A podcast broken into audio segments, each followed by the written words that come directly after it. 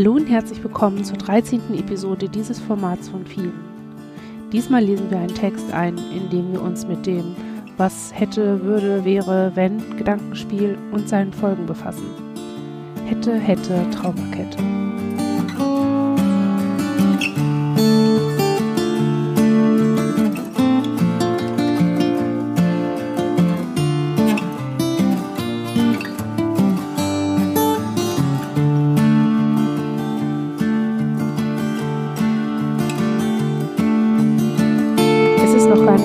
Her, dass sich einige viele BloggerInnen damit auseinandergesetzt haben, ob sie selbst zu TäterInnen werden könnten. Eng damit verknüpft sehen wir die Auseinandersetzung damit, was alles hätte sein und werden können, wäre die Gewalt nicht passiert und wäre man infolgedessen nicht erkrankt. Und erkrankt meint hier das, was später als Krankheit diagnostiziert werden kann und wird. Hätte, hätte, Traumakette. Was für ein Kreisel. Warum fragt man sich, was hätte, würde, wäre, wenn? Im Allgemeinen dient diese Fragestellung dem Herausfinden von in der Zukunft vermeidbaren Fehlern oder Dynamiken. Geht es also um die Frage, was aus diesem verkohlten, stinkenden Zeug in meinem Kochtopf hätte werden können, ist eine Antwort zu finden außerordentlich hilfreich, konstruktiv und unter Umständen sogar evolutionär vorteilhaft. In Bezug auf erlebte Gewalt oder auch Erkrankungen, mit denen man leben muss, weil sie nicht heilbar im Sinne von komplett wegmachbar ist, ist diese Frage aber im Grunde selbstverletzendes Verhalten. Das bedeutet nicht, dass sie dann nicht auch hilfreich ist oder konstruktiv oder in irgendeiner Weise vorteilhaft sein kann. Sie kann es allerdings ausschließlich in weiterhin bestehenden Kontexten der Gewalt bzw. Auslieferung sein. Wenn man sich also als Person die weiterhin Gewalt erfährt, immer wieder fragt, was wäre gewesen, wenn ich XY getan oder nicht getan hätte, dann kann man auf Möglichkeiten des Selbstschutzes kommen oder sich an die Idee von Hilfe bringen. Oder jemand, die der chronisch krank ist, könnte an die Idee kommen, gesundheitsfördernde Maßnahmen zu ergreifen oder quasi per Fehler, Symptomprotokoll auf die Dinge zu stoßen, die neben der Erkrankung noch heil und gesund sind. Aber in Bezug auf Dinge, die in all ihrer zerstörerischen Auswirkungen nicht mehr zu ändern sind, ist es selbst verletzend. Es negiert, dass jetzt irgendetwas gut sein könnte. Es missachtet die eigenen Resilienzen, die Kreativität des Lebens, sämtliche Entscheidungen, die dazu beigetragen haben, mit dem, was passiert ist, umzugehen und auch deren positive Auswirkungen in der Gegenwart. Auf die Frage, was aus uns geworden wäre, wenn die Gewalt nicht passiert wäre, können wir nur sagen, dass wir vermutlich auch dann eine seelische Schacke hätten, einfach weil unerkannt autistisch zu sein zu ganz eigenen Traumatisierungserfahrungen führen kann. Wir leben einfach nicht in einer Welt, in der alles super läuft, wenn wir einander nicht absichtlich oder offensichtlich verletzen. Wer das behauptet, ist mit ausgezeichneten Abwehrmechanismen ausgestattet oder schlicht ignorant. In der Regel sogar beides.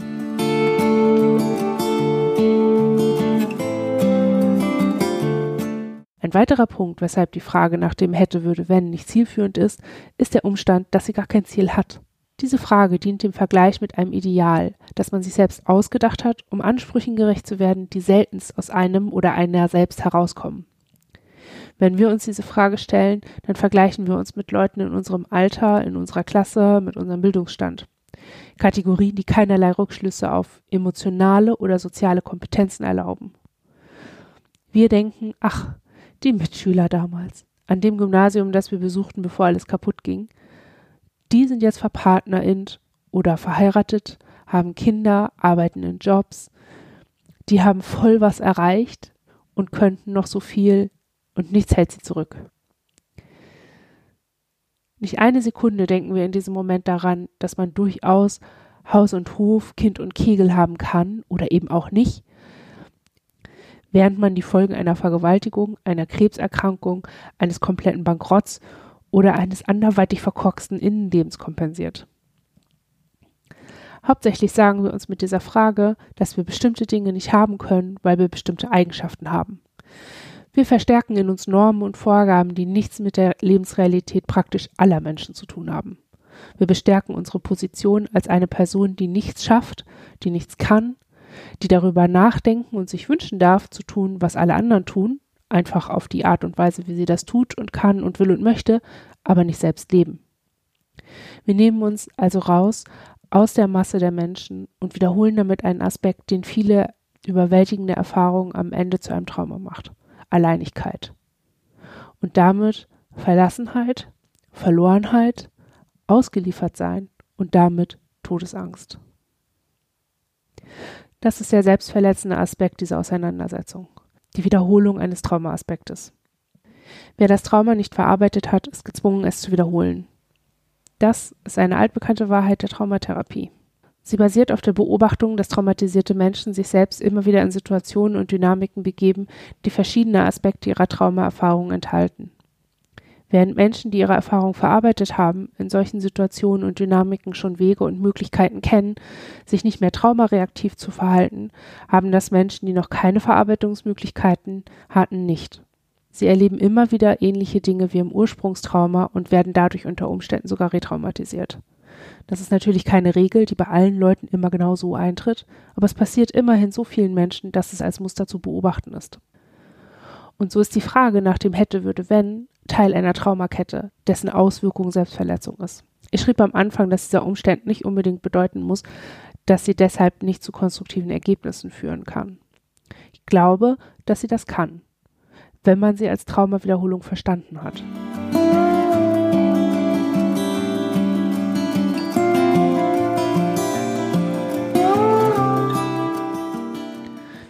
Wir haben aktuell das Thema, ob wir gute Eltern sein können, so wie wir sind mit unseren Limits und Assistenzbedarfen.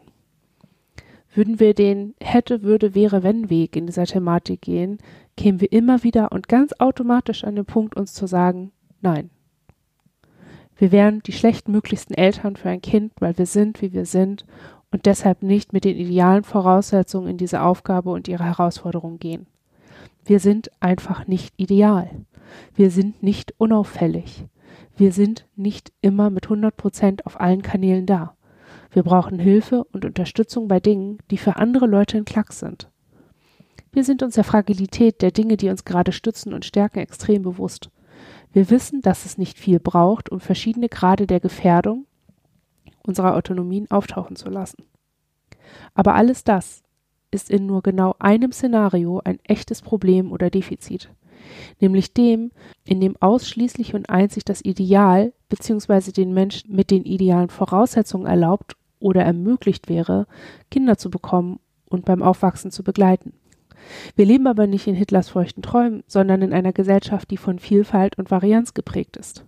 In Klammern und ja, dies in ihren strukturellen Gegebenheiten nicht abbildet, aber das ist ein anderes Thema. Wir sind weit davon entfernt, okay damit zu sein, dass uns passiert ist, was uns passiert ist. Wir sind auch niemand, äh, die, der eine Autistic Pride Flagge wedelt und allen erzählt, so zu sein wie wir ist easy peasy und das einzige Problem sind die Barrieren im Kopf der Leute. Aber wir sind darüber hinweg, den Glauben zu leben, dass Ideale real, erlebbar und Schutz gegen jede Form von Ungemach und Mangel sind. Wir sind heute an dem Punkt, an dem wir besser akzeptieren können, dass wir eben nicht alles kompensieren können dass wir eben nicht nur genug nach diesem einen Punkt suchen müssen, an dem sich der Schalter verbirgt, den man nur umlegen muss, damit alles glatt, problemlos und toll läuft. Einfach, weil es diesen Schalter nicht gibt. Wir haben so viele Jahre nach diesem Schalter, nach diesem Punkt, nach diesem einen von uns aus uns selbst heraus ausgleichbaren Fehler gesucht. Und immer nur uns selbst gefunden. Und warum?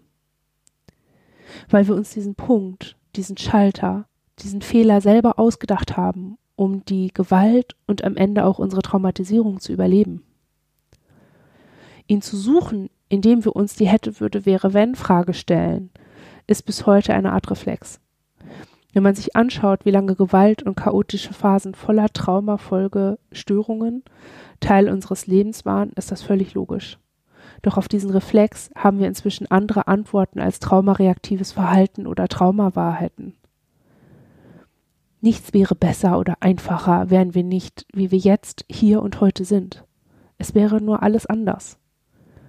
Und jetzt ist es eben so, wie es jetzt ist, anders als bei anderen Leuten in unserem Alter, unserer Klasse, unserem Bildungsgrad, unserer körperlichen Konstitution. Es gibt daneben aber noch genug Leute, bei denen es ganz genauso ist wie bei uns. Und ihnen würden wir schließlich auch nicht sagen, dass ihre Träume und Wünsche, Lebensziele und Pläne völlig Banane sind. Und was glauben sie eigentlich, wer sie sind? Normal? Hahaha. Warum also sollten wir uns das selbst sagen, wenn nicht um uns zu verletzen und daran zu hindern, zu machen, was wir uns wünschen?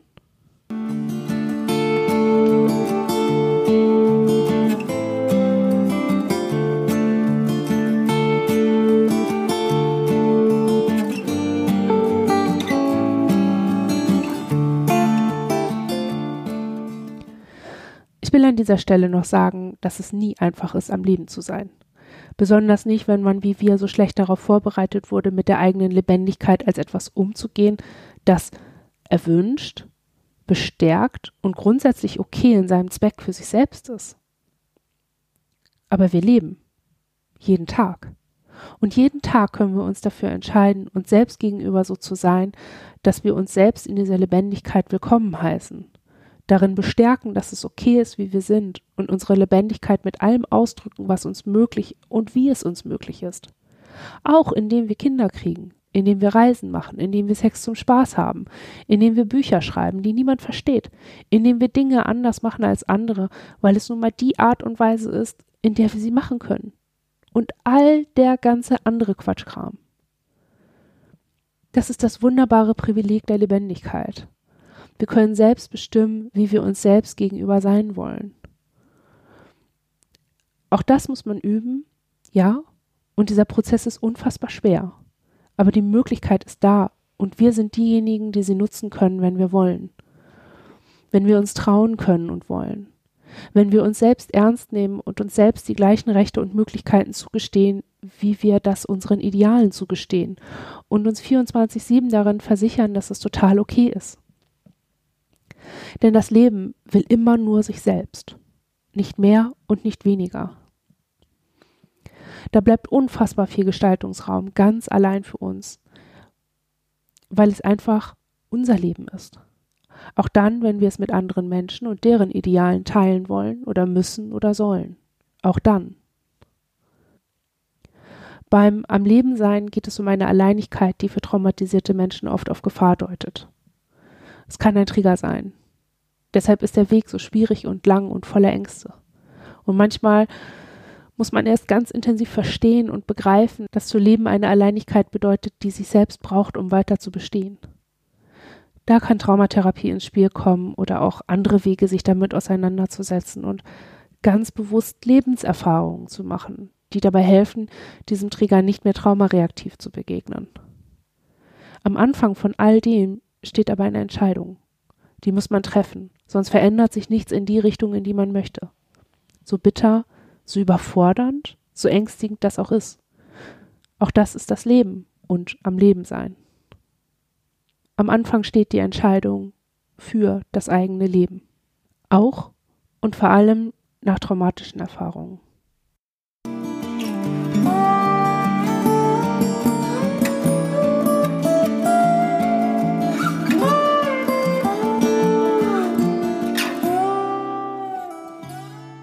Hier endet der Text und damit diese Episode. Vielen Dank fürs Zuhören und deine Unterstützung dieses Podcasts, zum Beispiel über Steady oder einmalige Überweisungen. Auf vielesein.de kannst du uns Kommentare und Feedback hinterlassen. Wir stehen außerdem für Vorträge zum Themenkreis zur Verfügung. Schreib uns einfach eine E-Mail an hanna.rosenblatt.posteo.de. Wir wünschen euch eine gute Zeit. Bis zum nächsten Mal.